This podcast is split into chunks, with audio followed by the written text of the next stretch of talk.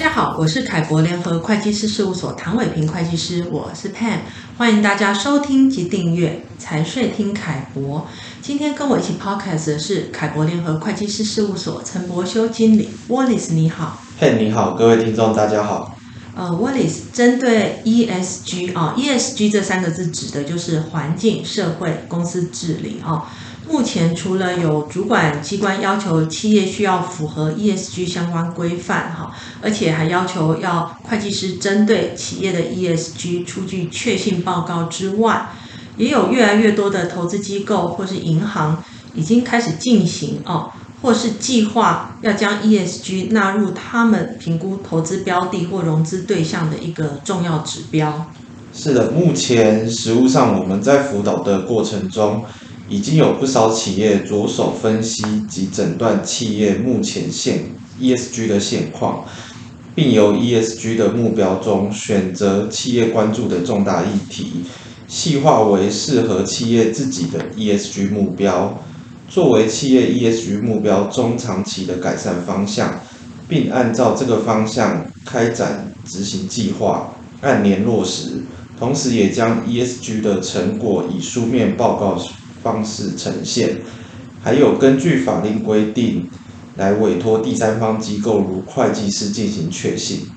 那在 ESG 所有议题中，哦，针对温室气体排放这个议题呢，因为在各国陆续提出呃二零五零净零排放，还有台湾在今年，也就是二零二三年二月十五日有公布施行这个气候变迁应应法。呃，之后哦，温室气体排放这个议题的重要性就越来越增加哦，尤其是碳定价的实施，还有预计要开征碳费哦，这个都会对企业带来很大的冲击，所以也引发了企业界高度的关注。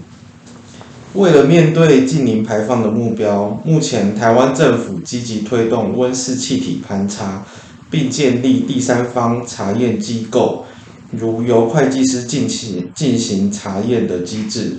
针对这个部分，企业应充分了解相关规定，并尽早着手准备。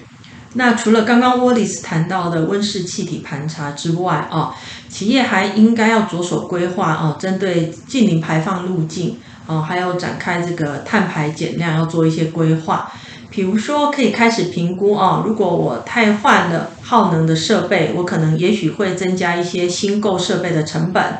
那这个呢，可能也会带来一些生产效能的增加啊，或是碳费减少，也会有一些节省的成本。所以就是要拿这个新购设备增加的成本来跟节省的成本来做个比较。或是说，我们可以部分采用再生能源，那这个部分对成本的影响也要做个评估。那透过这样的分析，呃，各个方案的成本效益，那选择最合适的方案来推行，那这样才能说兼顾了经济的效益，同时能够达到减碳的目标。那既然二零五零净零排放这个趋势呢，已经是不可逆的哦，所以我们建议企业应该要尽早制定各项减碳方案。那透过适当的规划，把这个 ESG 的挑战呢，化为企业的转机。